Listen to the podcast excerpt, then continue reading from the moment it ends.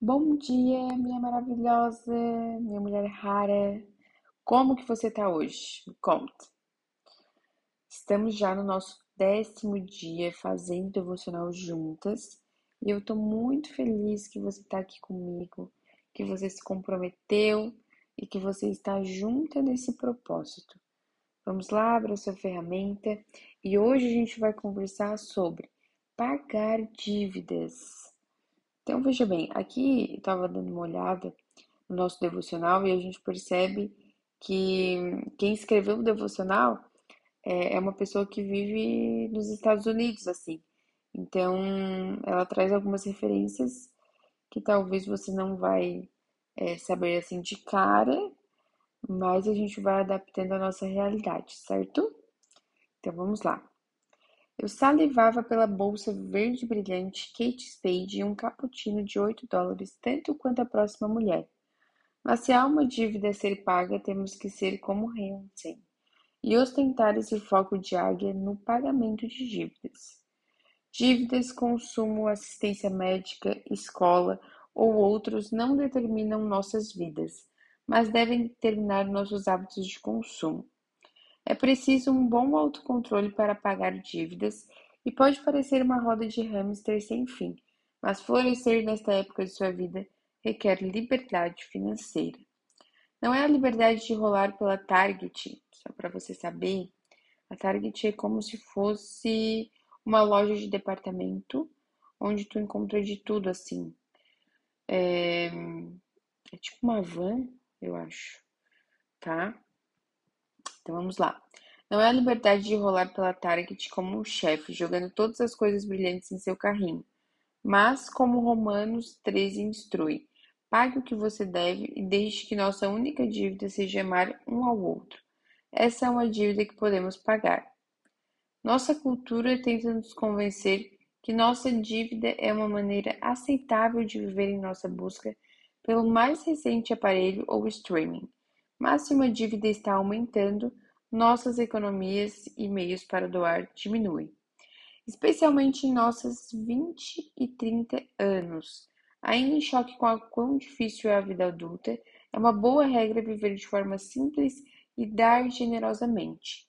Tempos de fartura e desejo marcam nossas vidas, mas a sabedoria nos diz para pagar nossas dívidas, viver com o que temos, não gastar o que não temos e abrir espaço para generosidade. É fácil cair em um poço de inveja sobre o que os outros ao nosso redor têm.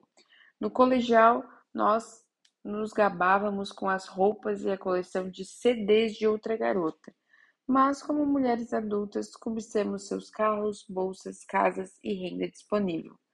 Antes que percebamos, estamos cobrando nossos cartões com o básico de itens obrigatórios, como manicures e saladas de 17 dólares.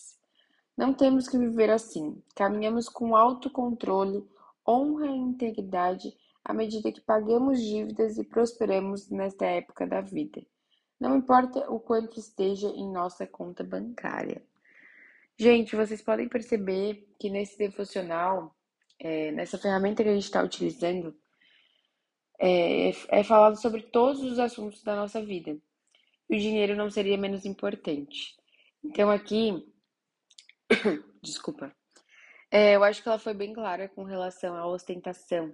A gente está vivendo em tempos onde o consumo ele é muito estimulado, muito instigado. E às vezes ele, o, próprio mercado é, nos coloca desejo que a gente nem tinha.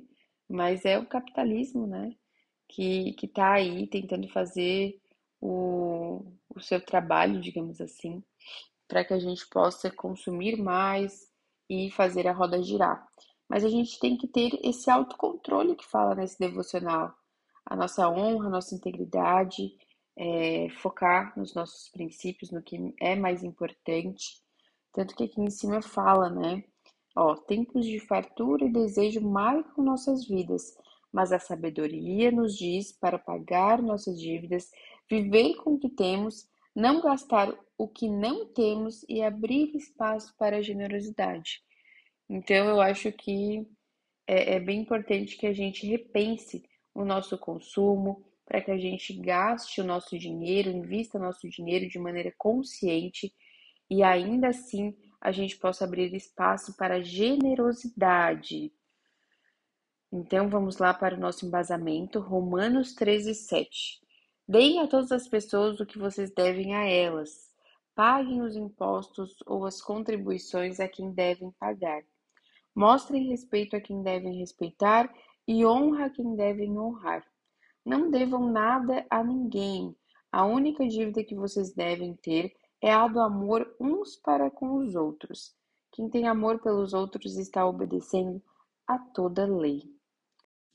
Então, esse foi o nosso devocional de hoje. Espero que você tenha um dia maravilhoso e amanhã nos encontramos aqui novamente. Até mais!